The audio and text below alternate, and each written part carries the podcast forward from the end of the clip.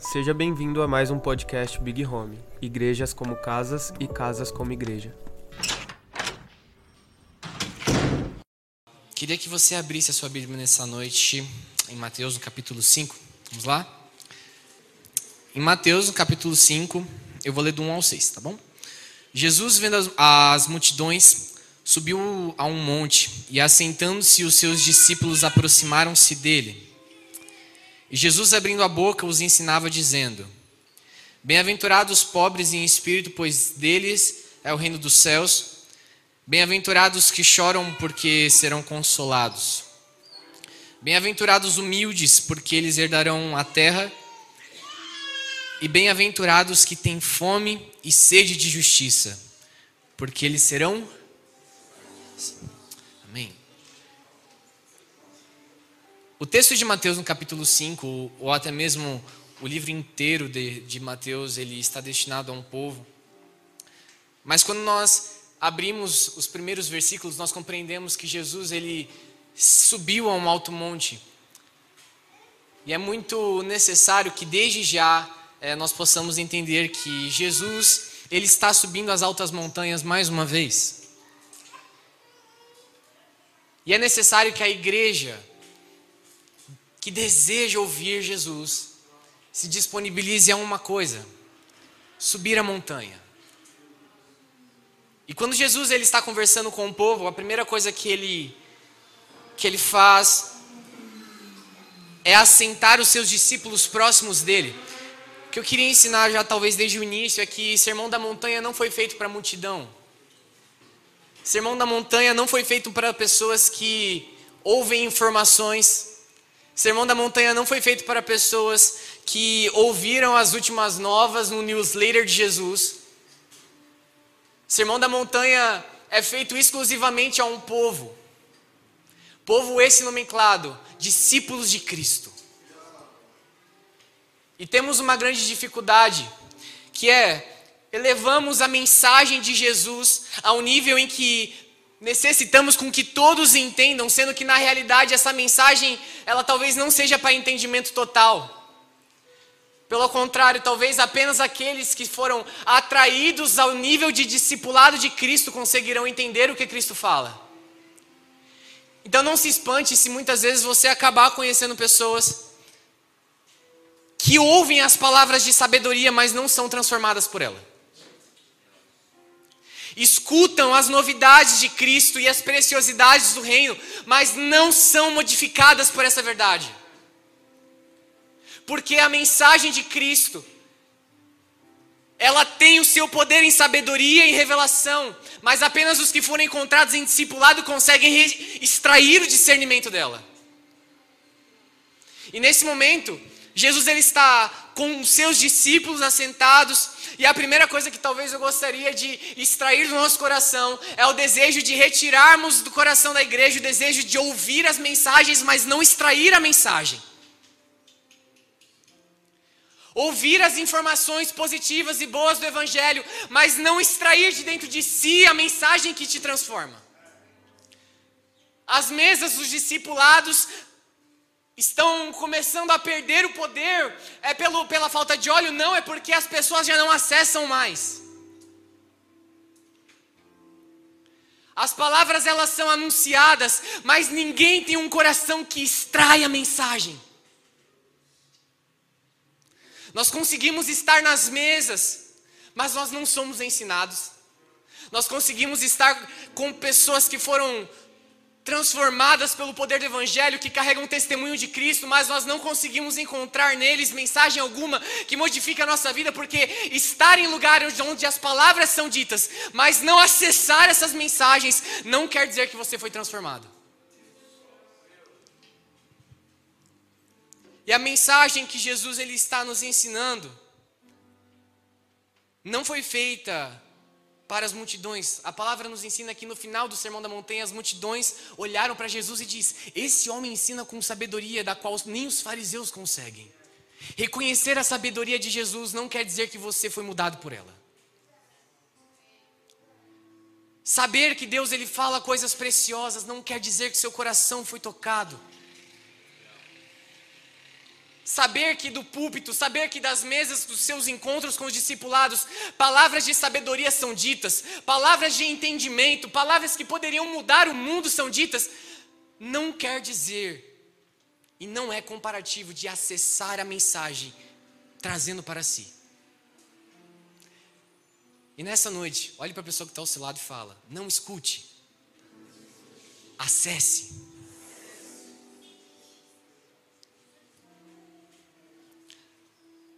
A palavra em Mateus, capítulo 5, no verso 6 diz: Bem-aventurados que têm fome e sede de justiça, porque serão saciados. Essa palavra justiça, ela, é, ela se chama de kaisuni, em grego. E ela significa estado daquele que é como se deve ser. Justiça, por incrível que pareça, não é a justiça social, não é assistência aos pobres, não é apenas isso. Na realidade, o significado mais puro dessa justiça que Deus está falando é andar conforme sou. Me mover conforme sou. Executar daquilo que não faço, mas sou. Essa é a justiça de Deus. Trazer à terra comportamentos que não são aprendidos, mas são transformados, que são ingeridos, que são enxertados no coração do cristão. Justiça de Deus é quando eu desligo o comportamento da terra e me movo na terra como Deus se movia. Justiça de Deus não é simplesmente quando como nós damos assistência àquele necessitado, mas é principalmente quando nós sentimos, nos movemos e existimos como aquele que nos transformou. E essa justiça daqueles que têm fome dela, de acessarem a natureza de Deus, de encontrarem um caráter de Deus, de serem transformados pela natureza de Deus, de não serem mais os mesmos, de não serem mais apaixonados pela coisa da terra, por nada que existe nesse plano terreno, nesse sistema mundial. Esses são os que acessam a justiça de Deus e, por incrível que pareça, serão saciados dela. Jesus não negligencia a fome daquele que tem desejo de ser como Ele.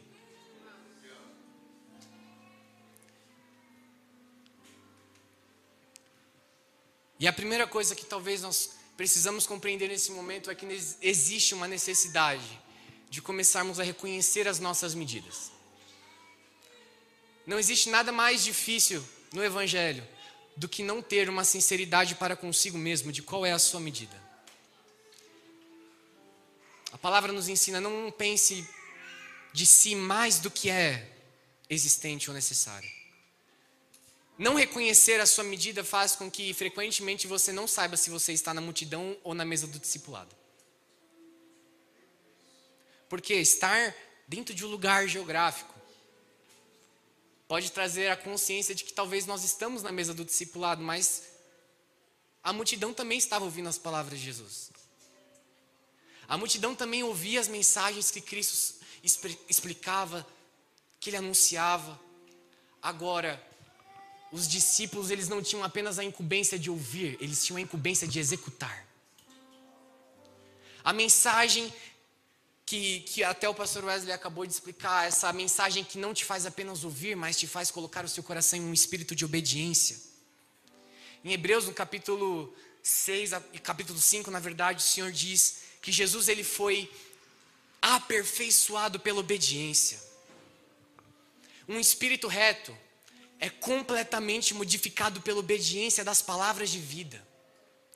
Só que a dificuldade que temos tido é todos na mesa parece que são a mesma coisa, mas na realidade nós começamos a perceber quem não é quando nós não vemos os frutos daqueles que deveriam ter. Nós ouvimos a mensagem, mas por não termos o fruto necessário para a estação, nós reconhecemos quem é a multidão e quem é e quem são os discípulos.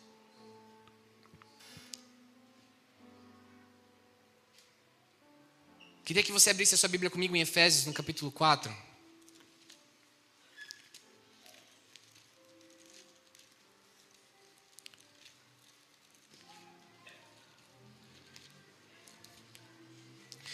Efésios no capítulo 4, no verso 1 diz: Portanto, eu, prisioneiro no Senhor, suplico-vos que andem de modo digno para com o chamado que vocês receberam. Essa palavra chamado nada mais é do que alguém que passou pelo processo de transformação encontrada pela salvação e que hoje é reposicionado dentro de um lugar de obediência e execução da vida cristã. Chamados não são aqueles que simplesmente ouviram a voz, mas principalmente aqueles que começaram a trazer a voz para si e executar o que a voz ordena. Vamos lá? Só que a primeira coisa que talvez precisamos compreender é que existe uma medida dessa voz. Existe uma medida dessa vocação. Existe uma medida desse chamado. Medida essa: Cristo. Se Cristo não for a régua pelo qual nos movemos, pensamos e agimos, saiba que talvez nós estejamos andando não conforme a dignidade da nossa vocação e chamado.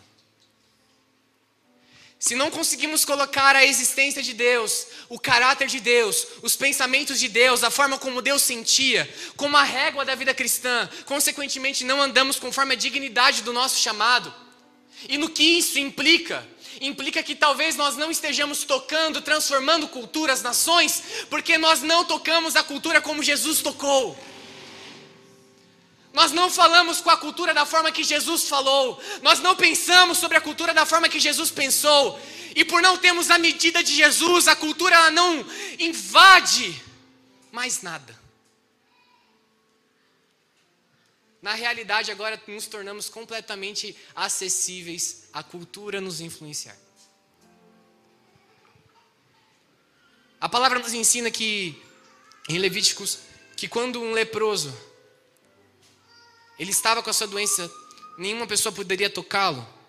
Mas a palavra nos ensina também que Jesus, ao ver um leproso, ele tocou nesse leproso. Mas não foi Jesus que ficou com, lepro, com, com lepra. Muito pelo contrário.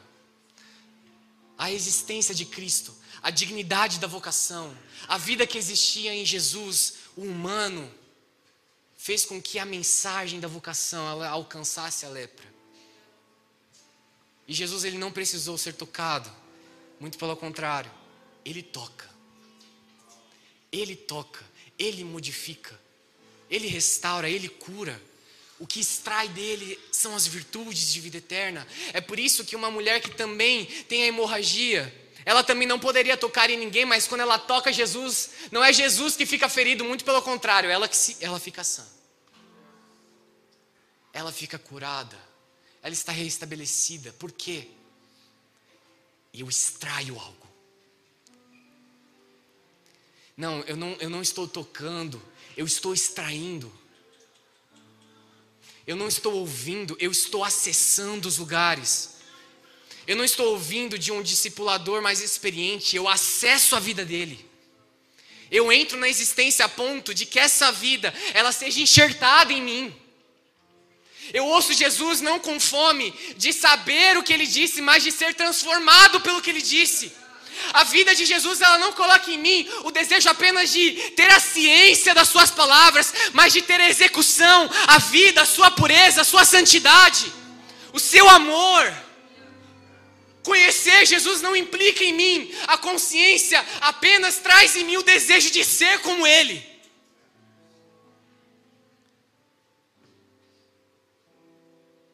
Mas antes disso, quando Jesus ele encontra no nosso coração, nós somos estabelecidos em duas, em duas análises. A primeira é a conversão.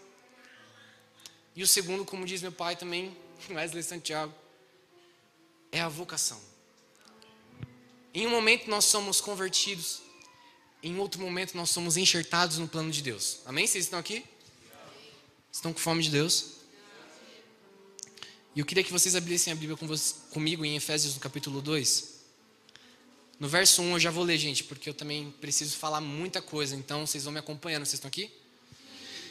Ele vos concedeu a vida, estando vós mortos nas vossas transgressões e pecados. Morte essa de Adão.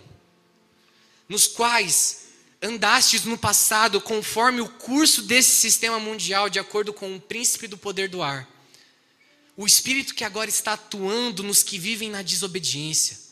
Anteriormente, todos nós também caminhávamos entre eles, buscando satisfazer as vontades da carne, seguindo os seus desejos e pensamentos, e éramos por natureza destinados à ira de Deus e à morte eterna. Quando Paulo ele escreve isso, ele está dizendo o seguinte: antes de sermos encontrados por Cristo e sermos recolocados em lugares celestiais, nós andávamos conforme um sistema. Sistema esse que não foi colocado pela presidência ou pelo governo. Sistema esse que você não pode tocar, você não pode apalpar. Sistema esse que não existe uma mão carnal que consiga tocar. Sistema esse que foi colocado no momento em que a natureza do homem caiu. Sistema esse que colocou todo o plano da terra em um lugar de iniquidade, de transgressão, de desobediência. Só que Paulo ele é um homem muito misericordioso, ele diz no verso 4: No entanto, Deus, que também é rico em misericórdia, por meio do seu grande amor com que nos amou, deu-nos vida com Cristo. Estando nós ainda mortos em nossos pecados, portanto, pela graça nós somos salvos. E essa graça, e quando, e quando Paulo ele fala a respeito dessa salvação, ele literalmente correlaciona as mesmas palavras em, em seus originais a Romanos 6. Queria que você também abrisse comigo rapidamente Romanos 6.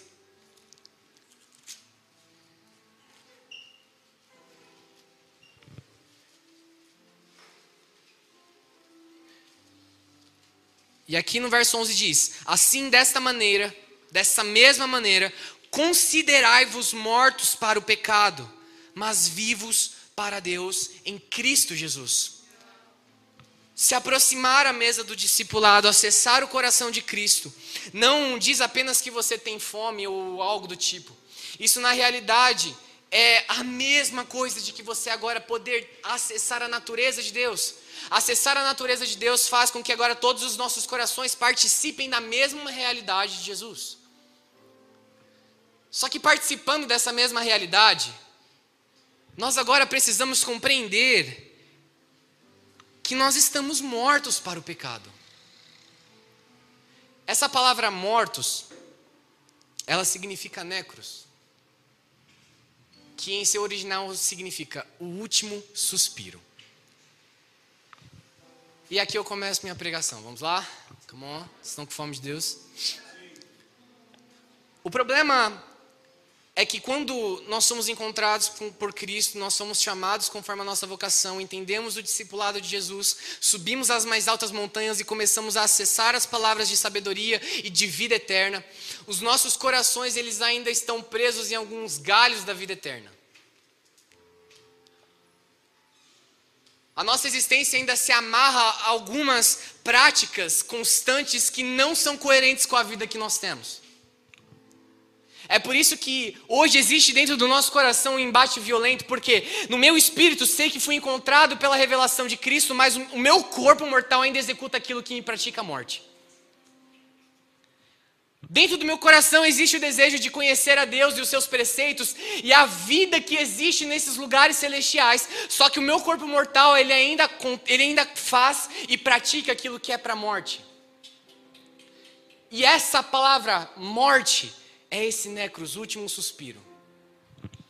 É como se dentro de nós algumas coisas precisassem morrer, mas toda hora que vai morrer, suspira. Nós somos encontrados por Cristo, mas aí a pornografia vem e dá um suspiro. Nós somos encontrados por Cristo, mas de repente o sexo suspira.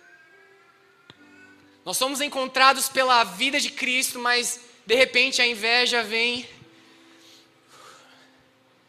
e dá o último suspiro.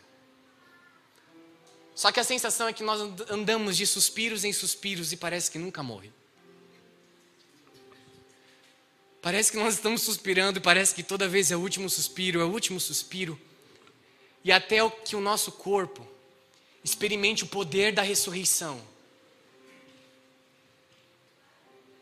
Nós precisamos aprender o que Paulo diz, que é considerem-se mortos.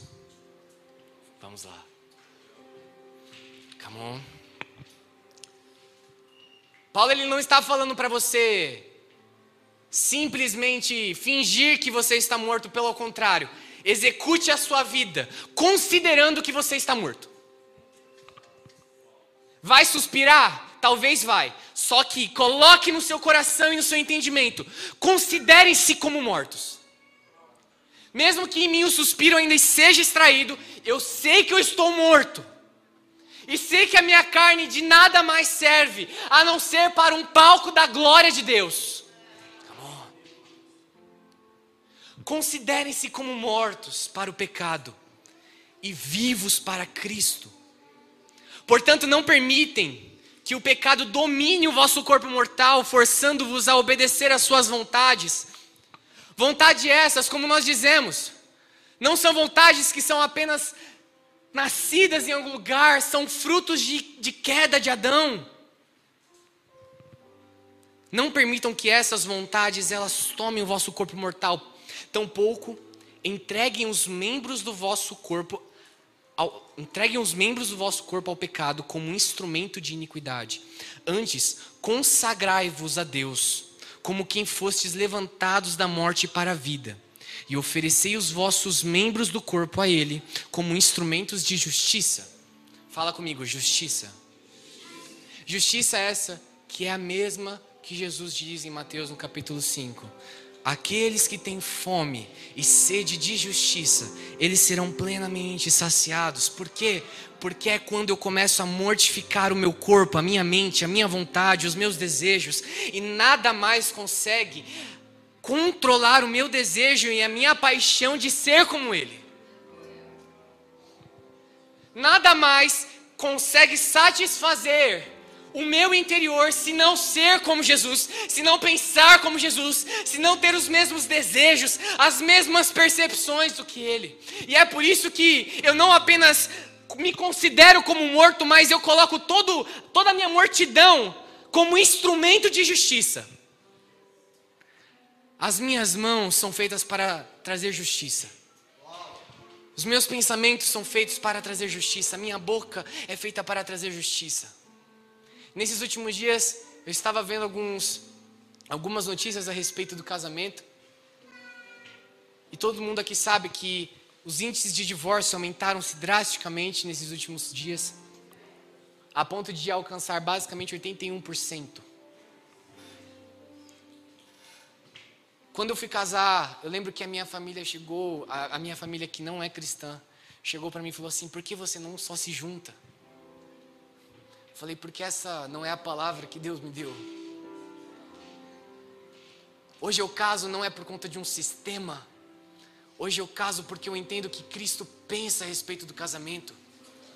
Hoje eu coloco o meu corpo para viver como instrumento de justiça, porque reconheço que essa justiça é o que pode trazer a condenação à terra. Noé, vamos lá. Noé é um homem encontrado em justiça e por conta da justiça consegue condenar a terra de uma forma negativa, ruim? Não. É só um homem que engoliu a vontade de Deus, é só um homem que introjetou dentro de si o desejo e a fome de Cristo e começou a colocar dentro do seu corpo mortal o desejo de andar e ser como ele era. Casar hoje para mim não é horripilante, por quê? Porque eu sei que Jesus pensa sobre o casamento. Você acha que eu não li Apocalipse 22 quando diz que ele descerá como um noivo, ataviado com a sua noiva e sobre a terra governará? Essas palavras elas trazem em mim desejo de viver o que ele disse. Nesses últimos tempos, o islamismo tem crescido, sabe por quê? O islamismo tem encontrado uma revelação: filiação. Nós estávamos estava conversando com o Gabriel nesses últimos dias. Nós estávamos falando a respeito de um sistema oriental que entende que a filiação é herança. Uh.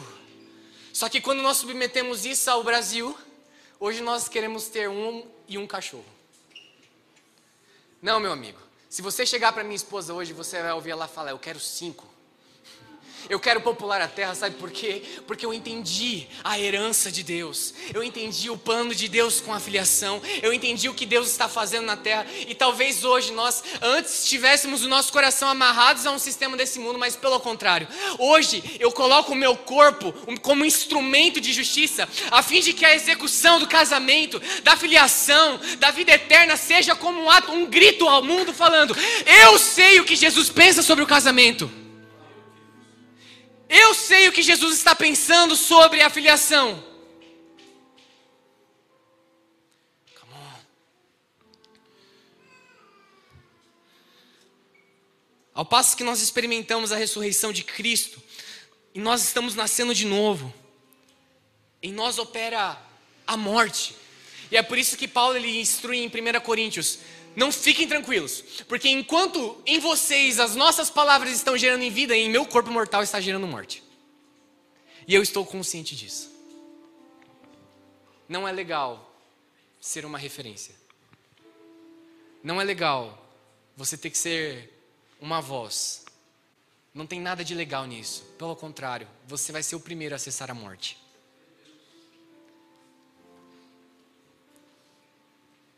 Hoje, pensar a respeito de filhos, pensar a respeito de casamento,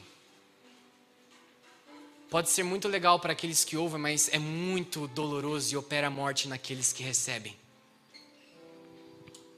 E se você não estiver desejoso a abraçar as mortes e as dores de Jesus, dificilmente teremos parte da sua vida.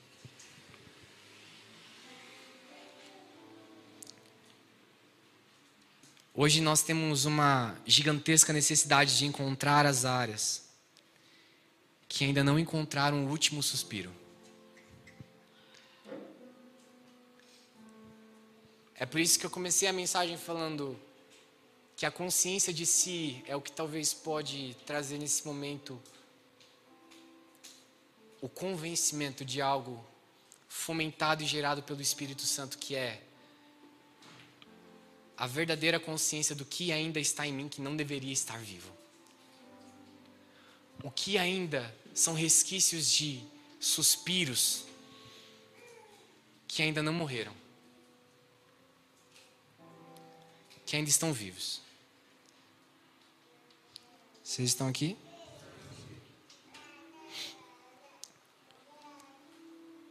E aqui em Romanos, no capítulo 6, ele ele não terminou com justiça, ele também fala como instrumentos de justiça. Fala comigo, instrumentos. Essa palavra instrumentos, ela vem de um grego chamado armas de guerra. Come on. Justiça é essa que você não apenas vive para ter seu bel prazer, a sua família, muito pelo contrário, são as armas de guerra. Guerra contra quem, Rafa? Não é contra a carne, eu já te digo, e nem contra sangue mas contra principados e potestades, sistemas que estão governando a nossa terra. Quando nós olhamos para o mundo ocidental e percebemos esse medo a respeito da família, do casamento, eu não vou apresentar o meu discurso, eu apresento a minha vida.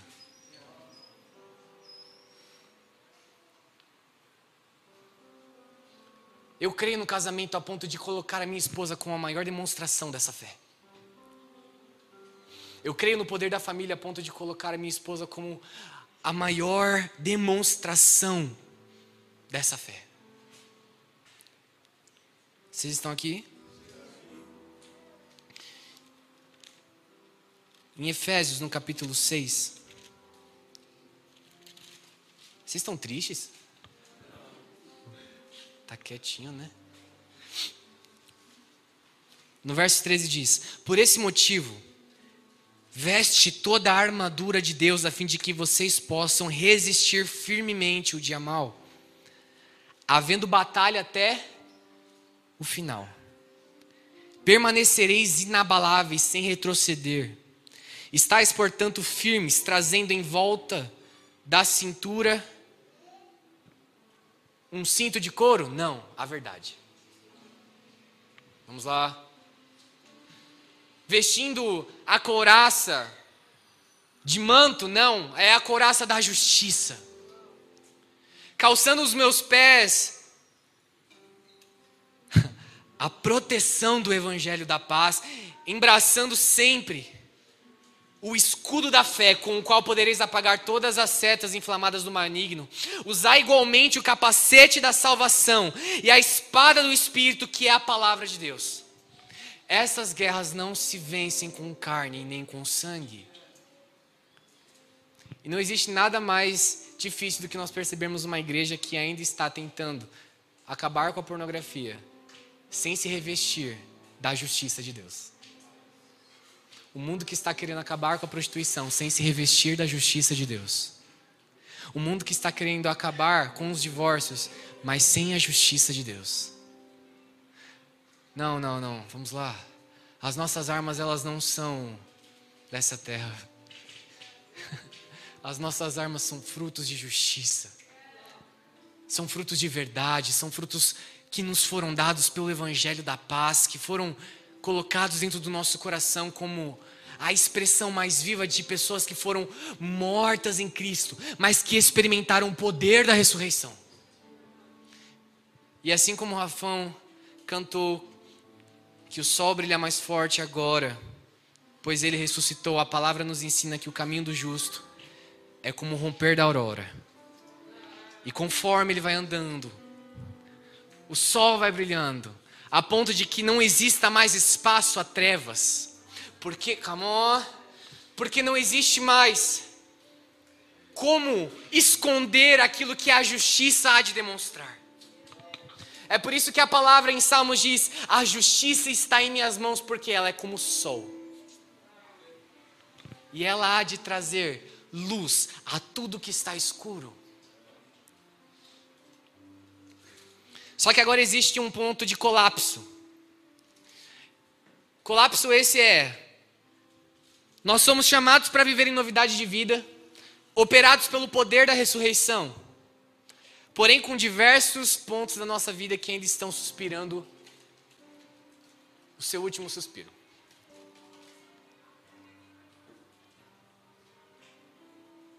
E hoje, dentro do, dentro do, do nosso coração, gostaria de, de construir o ponto da fé cristã, que é o fundamento, que é a rocha inabalável, que é a pedra angular, que se chama poder da ressurreição. Repete comigo: poder da ressurreição. O poder da ressurreição.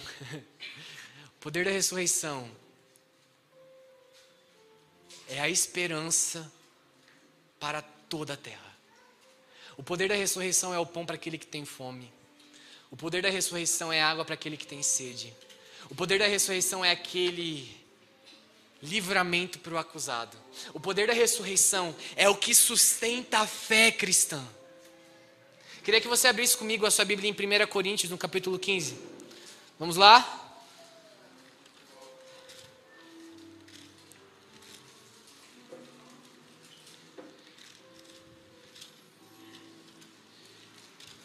1 Coríntios, no capítulo 15, a palavra diz no verso 12: Ora, se tem sido proclamado que Cristo ressuscitou dentre os mortos, como é possível que alguns dentre vós afirmais que não existe ressurreição dos mortos?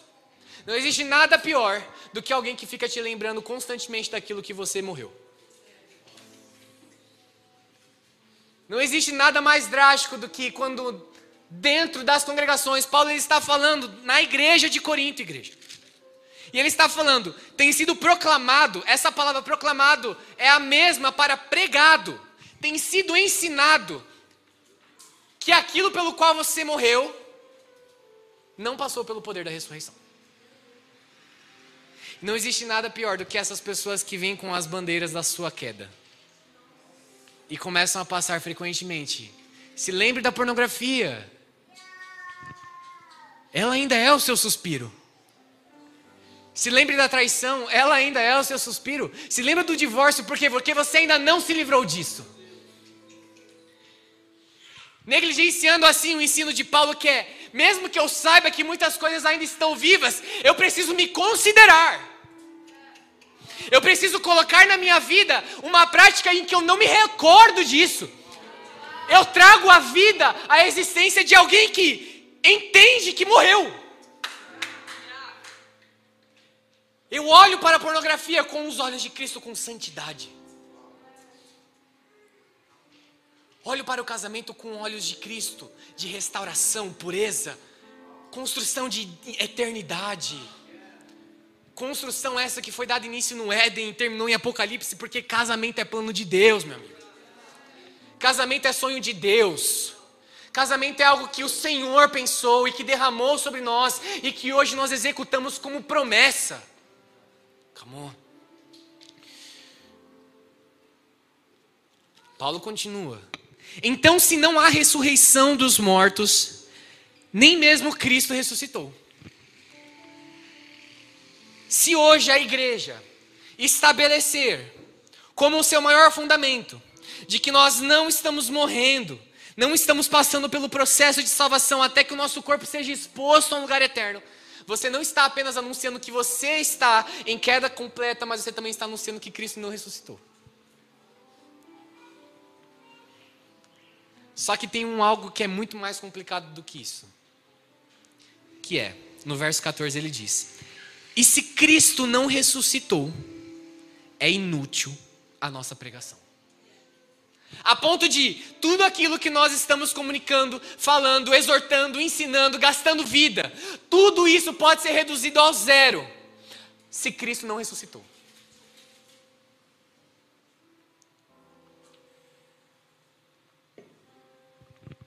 Tudo que as mesas de discipulado ensinam, todos os alinhamentos, todos os conselhos, os princípios, as diretrizes, se Cristo não ressuscitou, é inútil. Porque se Cristo não ressuscitou, a nossa pregação ela é vã. Essa palavra vã, ela significa vanglória da fé sem os frutos dela. Vamos lá. É quando você pega o título do cristianismo, coloca no seu peito, e aí você começa a falar: sou cristão. Só que sem o poder da ressurreição operando na sua vida, essa vanglória, ela é reduzida ao zero. E é como se você estivesse andando com um semblante de cristianismo, sem andar com nenhum fruto dela. É como se você estivesse falando: Eu fui encontrado por Cristo por quê? Porque Ele é santo, mas nunca experimentou santidade. Estou andando com Cristo, experimentei e reconheci que Ele é Pai, mas nunca reconheci a paternidade. Estou andando com Cristo e percebi que Ele cura os enfermos, mas nunca se moveu no ato profético. Eu ando com Cristo, está no meu peito sem poder da ressurreição, é inútil a vossa fé. E ele conclui falando: como igualmente é improdutiva, ou em vão, ou inútil a vossa fé. Ou seja, a ressurreição dos mortos. Vocês estão aqui? Vou colocar aqui. A ressurreição dos mortos é como esse copo. E a água que está dentro é a fé. E conforme você crê na ressurreição dos mortos, você pode operar em fé.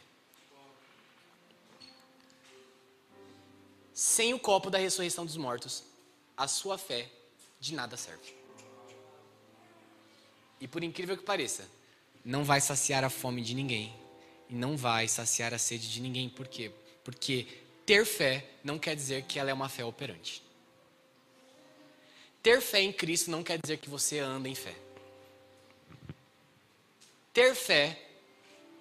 Vamos lá, abre em Hebreus capítulo 11, vamos ler o que é fé.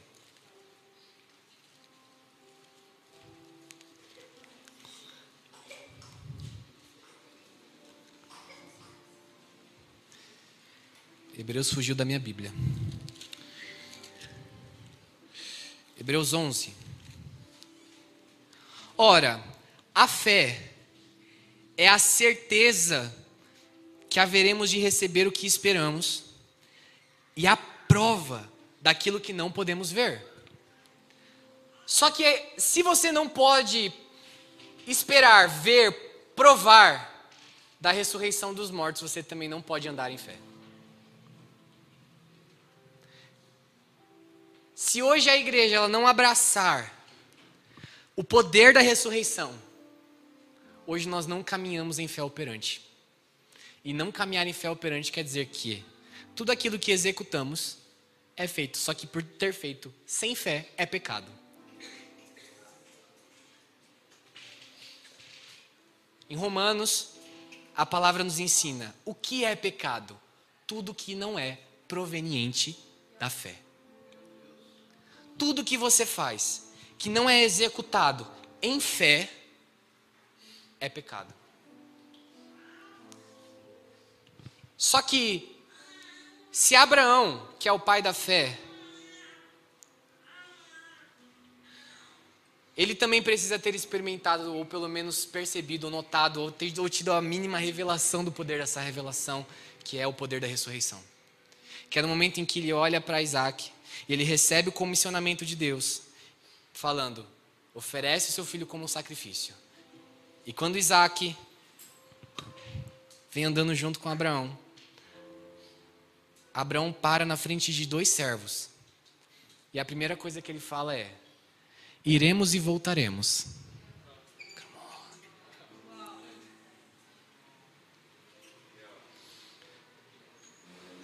Eu e meu filho, nós subiremos, mas nós retornaremos.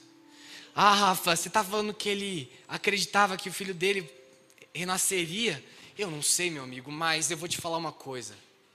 O ato dele crer fez com que depois Isaac descesse. Porque a fé dele foi operante a ponto de ser imputado como justiça. A fé de Abraão é algo que ele consegue extrair de dentro, a ponto de tudo aquilo que ele faz ser considerado como um ato de justiça. Por quê? Porque um homem que se move segundo o coração de Deus, como Abraão, é um homem embalsamado, mergulhado em compaixão, confiança, amor, frutos do Espírito, frutos esses que são encontrados apenas em Cristo Jesus. E por ser mergulhado nisso, ele tem a fé, mas anda sobre ela. Ele carrega-a como um firme fundamento, mas ele não deixa de se mover sobre fé. O casamento é um ato profético, irmão. Casamento é algo que contém aliança, carne, vida, eternidade. Mas é um lugar que você se move por fé. Você precisa estabelecer a sua aliança e falar: Eu vou operar em fé, até que meu casamento seja imputado como justiça à terra. E seja colocado como um padrão de vida, como um padrão de existência que quebre o conjunto de regras que diz que casamento é errado. Vocês estão aqui?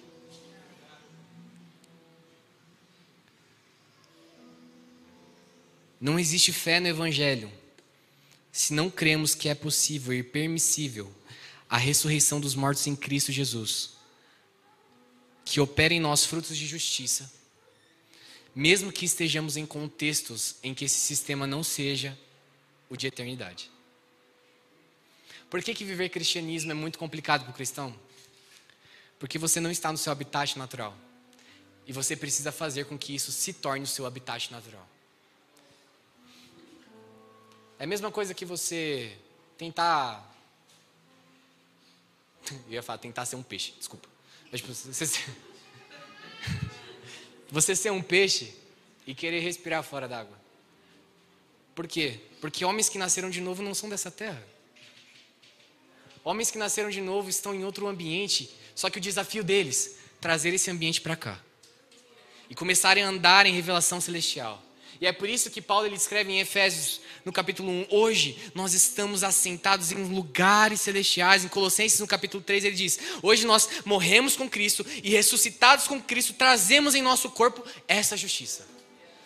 Ou seja, preciso eu agora ter a fome, o desejo, a responsabilidade de acessar o céu e trazer eles para cá. Por isso que. Uau! Por isso que as mesas, os discipulados, os evangelismos, os conselhos, as doutrinas, elas precisam ser acessadas, elas não podem ser apenas escutadas, ouvidas. Você precisa acessar a revelação, por quê? Porque apenas quando você acessa, você começa a andar em operação de fé, a ponto de andar em terra da promessa como em terra estrangeira.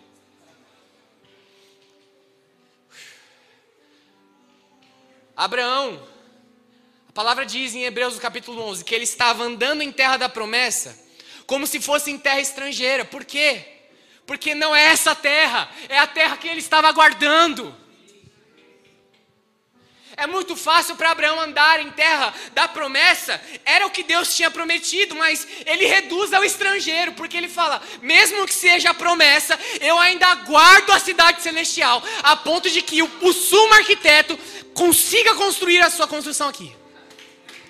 O meu coração tem desejo de andar numa cidade que não é feita pela mão dos homens, pelas mãos de qualquer cidadão. O meu desejo é caminhar em ruas que são feitas por Deus. É viver em habitações que são feitas por Cristo, preparadas por Ele. Homens como Abraão, você vai escutar isso. Come on. Hebreus no capítulo 11, no verso 8, diz: Pela fé Abraão, convocado, obedeceu. Vamos lá. O que nós temos tido nesses últimos dias? Diversas convocações. O que nós não temos tido nesses últimos dias? Obediência. Passados dias de conferência são dias onde o céu se abre. Vamos lá. São dias onde os comissionamentos de Deus eles são extraídos para a terra. As pessoas chegam na casa do, do discipulador chorando, entram em crise. Só que eu vou te falar uma coisa, meu amigo: opere em fé agora. Pegue as revelações de Cristo e ande em obediência. Porque o andar em obediência faz com que essa excelência do reino maior seja executado em terras estrangeiras. Come on. Rafa, eu fui chamado para isso, eu ouvi um comissionamento, então obedeça. Obedeça. Obediência é o que aperfeiçoa. Obediência. Abre lá comigo em Hebreus capítulo 5. Estão com fome de Deus? Amanhã. Hebreus capítulo 5, verso 7, durante seus dias de vida na terra, Jesus ofereceu orações e súplicas, em clamor com lágrimas àquele que podia salvar da morte, tendo sido ouvido por conta da sua reverente submissão. Mesmo considerando o fato dele ser o filho de Deus, aprendeu a obediência por intermédio das aflições que padeceu. Nesses últimos dias nós ouvimos diversas revelações proféticas, comissionamentos. Mas vim falar uma coisa, meu amigo: se você não estiver interessado em padecer por, esse, por, esse, por essa revelação, você também não está disponível a viver ela.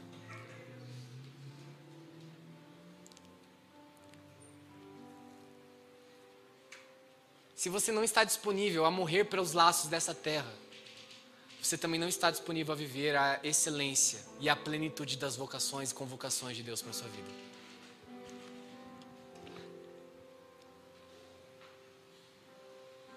Nós estávamos em Vitória, nós conhecemos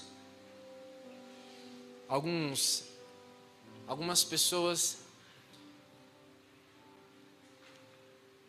e era incrível porque eram pessoas relevantes, referências. E eu conversei com uma pessoa só. E ele chegou para mim e falou assim: Eu tenho certeza que para abraçar isso, eu preciso largar tudo isso. Eu vim te falar uma coisa, meu amigo. Evangelho sem a renúncia devida faz com que qualquer tipo de poder seja inoperante. Se não existe renúncia na sua vida, provavelmente você não vai alcançar as medidas necessárias para essa estação.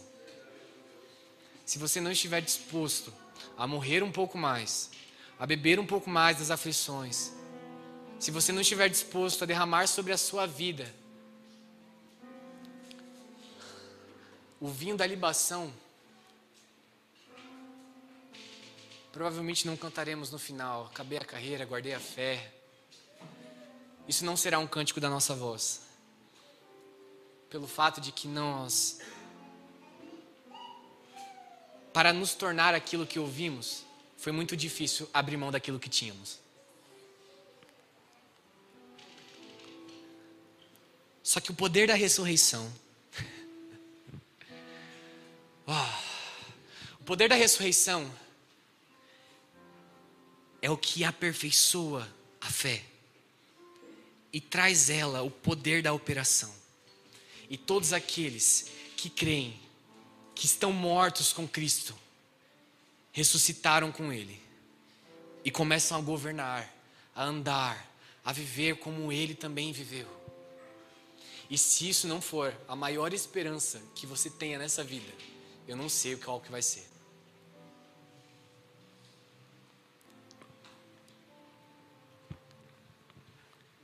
Se o poder da ressurreição, olha para a pessoa que está ao seu lado, com os olhos vidrados, e fala: se o poder da ressurreição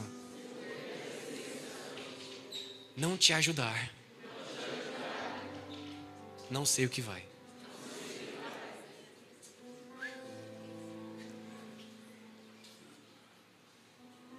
Vim te falar uma coisa, meu amigo. Você pode estar aos pés da cruz, mas ainda assim está brincando com as vestes do cordeiro.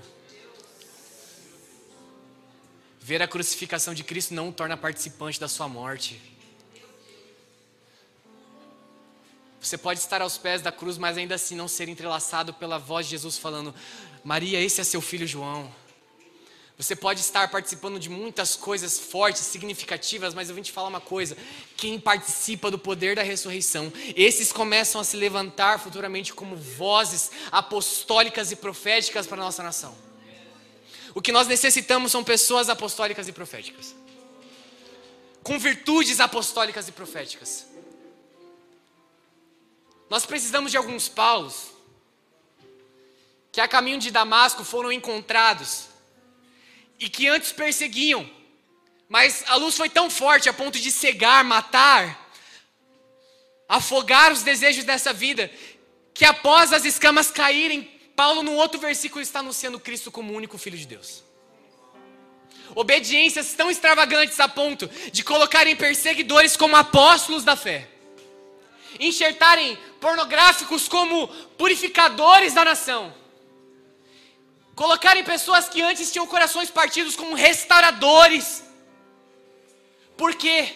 Porque a fé ela tá tão firme, arraigada no poder da ressurreição, que eu começo a me mover nesse poder dia e noite, a ponto de que qualquer laço social, cultural, existencial, seja tocado pela partícula de celestialidade que há em Cristo.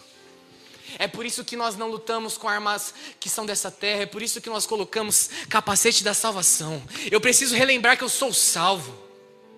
Eu preciso relembrar que eu fui salvo, estou sendo salvo e serei salvo. E é por isso que eu queria até que você abrisse a sua Bíblia comigo em 1 Tessalonicenses, capítulo 5. Capítulo 4, na verdade, no verso 13. Não desejamos, no entanto, irmãos, que vocês sejam ignorantes em relação aos que dormem no Senhor, para que vocês não se entristeçam como os outros que não possuem a esperança. Fala comigo, a esperança. Porquanto se cremos que Jesus morreu e ressuscitou, da mesma maneira devemos crer que Deus, por intermédio de Jesus, trará juntamente com Ele os que nele faleceram. Os que, deram, os que nele estão dormindo? Não. Os que nele pegaram no sono? Não. São os que morreram. Afirmamos a todos vós, pela palavra do Senhor, que nós, os que estivermos vivos, quando se der o retorno do Senhor, certamente não precederemos os que dormem nele. Só que vem comigo. Pois dada a ordem, com a voz do arcanjo, uh, e o ressoar da trombeta de Deus, o próprio Senhor descerá dos céus, e os mortos com Cristo ressuscitarão primeiro. Logo em seguida, nós, os que estivermos vivos sobre a terra seremos arrebatados com Ele nas nuvens, para um encontro com o Senhor nos ares, e assim estaremos com Cristo para sempre. Só que ele termina falando: consolem-se uns aos outros com essas palavras. Fala comigo, ressurreição é consolação de Deus para a igreja. Crer no poder da ressurreição é começar a relembrar do consolo de Deus para a terra. Crer que dentro desse corpo mortal, que ainda opera a morte, existe um palco para a glória. Existe espaço para a virtude de Deus.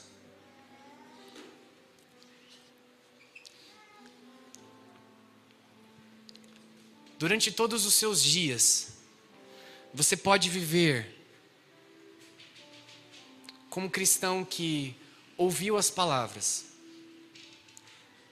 mas nesse momento você tem a chance de executar a sua fé e de torná-la eficaz.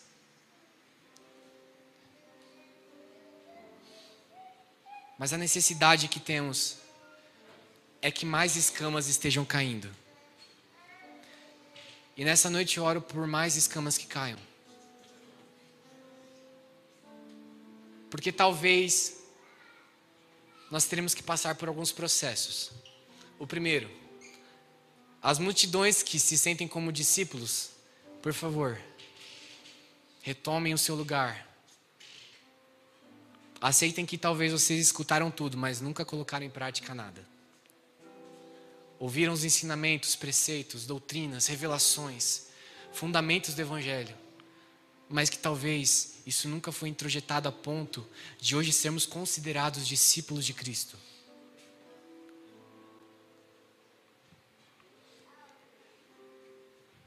Eu tenho receio, tenho medo de que os nossos momentos de discipulado se tornem conselhos jogados a pessoas que ainda se tratam como multidão. É por isso que Jesus ele simplesmente explicita isso, falando: nós não vamos mais jogar pérolas aos porcos, por quê? Porque reconhecemos que preciosidades precisam ser introjetadas por discípulos, discípulos de Cristo, a ponto de que a virtude das palavras, a virtude do conhecimento de Deus sejam colocadas em execução. Discípulos esses que passaram pela morte, Morte essa, a primeira ressurreição, a que te salvou. Fala comigo, a primeira ressurreição, a que me salvou. Ressurreição essa que agora te enxertou em Cristo, te tornando participante da videira verdadeira. O cálice que era para outras pessoas beberem como nós, foi bebido por Cristo para que hoje nós estivéssemos enxertados nele. Só que aqueles que operam na morte precisam começar a viver agora o desejo do poder da ressurreição. Esses dias eu estava relembrando daquela canção da One. Que quero conhecer, quero conhecer, quero conhecer o poder da ressurreição. Esse é o nosso som, esse é o nosso som, esse é o nosso som. Queremos te conhecer. O poder da ressurreição precisa ser um triunfo da igreja. O poder da ressurreição precisa ser aquilo que te faz estremecer de alegria.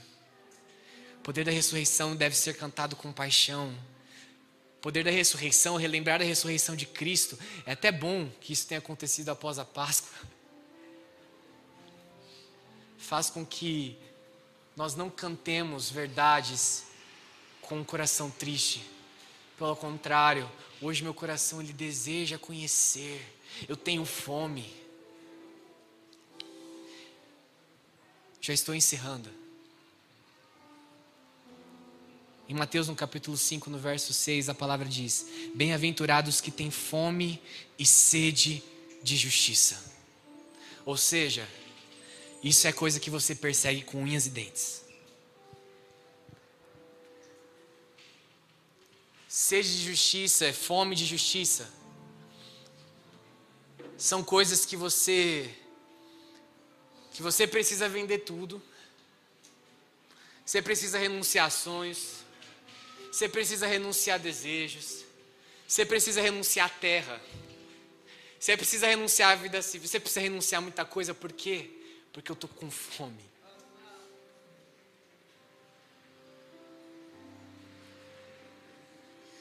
Estou com fome.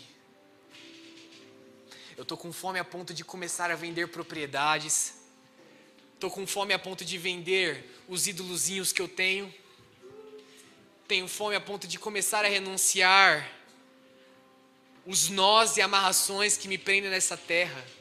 Vou te falar uma coisa, meu amigo. Nesses últimos tempos, a palavra mais violenta que eu recebi nesse ano foi quando um homem de Deus colocou a mão na minha cabeça e na cabeça da minha esposa, falando: Nós estamos cortando os vínculos com essa terra. Sabe por quê? Porque hoje nós podemos ter tudo, mas se o nosso coração ainda estiver arraigado aqui, nós nunca guardaremos as cidades celestiais. E nós, principalmente, nunca nos moveremos como se estivéssemos na cidade celestial. Nos tornando absolutamente tudo aquilo que tocar em nós. Meu pai Wesley Santiago disse: Nós não estamos sofrendo das palavras, nós estamos sofrendo das influências. Hoje sistemas eles não são vencidos com debates. Nós vencemos isso com o poder da ressurreição. Nós vencemos isso colocando o capacete da salvação, coraça da justiça, o cinturão da verdade, os pés com a proteção do evangelho. Trago o escudo da fé e a espada, que é a palavra de Deus, na qual nós cortamos tudo